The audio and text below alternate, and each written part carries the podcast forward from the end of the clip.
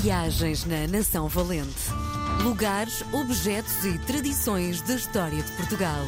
Com Helder Reis. Dia de recebemos na RDP Internacional o campeão, o Helder Reis. Viva! Bem-vindo, meu querido amigo. Estamos no Spotify, estou muito feliz com a notícia. Sim. Nação Valente, lugares, objetos e tradições da história de Portugal é uh, o pontapé de saída para estas conversas semanais. O nosso Helder tem uma ligação grande à música, porque durante algum tempo foi líder dos Pollen, mas a música também está espelhada nos seus livros.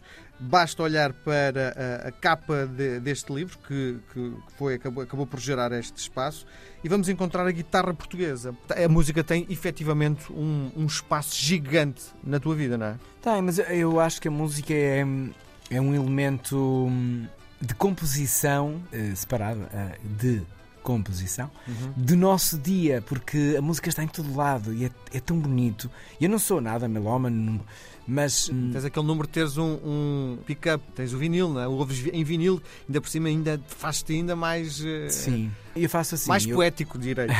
eu tenho muitos discos e, uh, e há coisas que só compro para vinil, há coisas. e depois o resto uso uma rede música. Tenho muitos CDs, não me desfaço deles, gosto muito do objeto. Tenho imensas saudades de não comprar mais CDs, mas de facto hoje em dia é mais prático assim. Mas gosto muito de pôr um disco, de acender uma vela, de ler. É um ritual, mas uhum. nem tudo gosto de ouvir ali. Mas a música é uma coisa incrível. E, por exemplo, hoje de manhã, quando acordei, eu acordei muito cedo, havia um pássaro que estava a fazer um canto lindo e eu, hum. pá, isto é incrível. Hum. Era a música que estava a acontecer ali. E, e ela acontece em tanta coisa, tanta coisa, e é uma questão de estarmos atentos e disponíveis e vermos o bem que ela nos faz. A música pode ser altamente construtiva. A música já me salvou de muitas situações. E, e às vezes é tipo âncora, sabes? Sim. E embala-me, e acorda-me, e desperta-me. E, eh, de criar uma banda sonora e ter o hábito de uh, ouvir música coordenada com aquilo que tu sentes, com aquilo que tu és, vai-te ajudar na tua saúde, na tua mente, na tua libertação, no teu desligar, desconectar, sabes? É, é, tão importante a música, é mesmo. Eu acho que é, é, é um bom desafio. Ouça música, procura música que lhe faz bem naquela altura. É mesmo bom, é terapêutico. Sim. E esta conversa, porque hoje vamos falar de música, não é? Vamos falar, vamos falar de um instrumento que eu amo. Nunca cantei ao som dela, mas gostaria. Falo da nossa guitarra portuguesa, embaixadora do nosso fado, da nossa língua musical. Aquilo que eu vou dizer e vou contar é fruto de muita coisa que eu li relativamente à origem. Há várias. Esta foi a que eu escolhi. Desculpem se não colido com aquela que vocês escolheram, o que ouviram falar, mas eu, eu gostei desta. A palavra guitarra deriva do grego kitara, mas também existe quem garanta que tem data na Idade Média, que faz sentido, graças ao engenho criativo de um moro espanhol eh, que se chamaria al-guitar.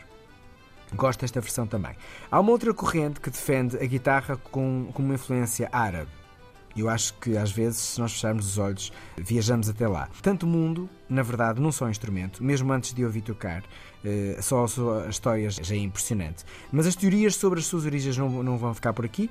Avançamos e, e aquela que ganha mais força e adeptos é que eh, a guitarra resulta da fusão da cítara da guitarra inglesa, introduzida no Porto no século XVIII, graças às trocas comerciais eh, entre Portugal e Inglaterra, que aqui, nesta altura, estavam mais fortes e continuam, e este é um motivo forte apontado também para as diferenças entre as três guitarras que temos no nosso país, a saber, a guitarra do Porto, a de Coimbra e a de Lisboa. Hum. Três guitarras completamente distintas, mas a verdade é que todas elas eh, manifestam o sentir e o ser português. Muito resumidamente, eu acho que é interessante perceber que a guitarra de Lisboa tem uma caixa mais arredondada e tem um som mais brilhante e a sua extremidade superior termina em caracol. A de Coimbra termina em escudo e é maior, com um corpo mais aguçado. A do Porto é um bocadinho mais livre na ornamentação, a extremidade superior termina em rosa. A verdade é que as três têm seis ordens duplas de cordas metálicas e todas nos lembram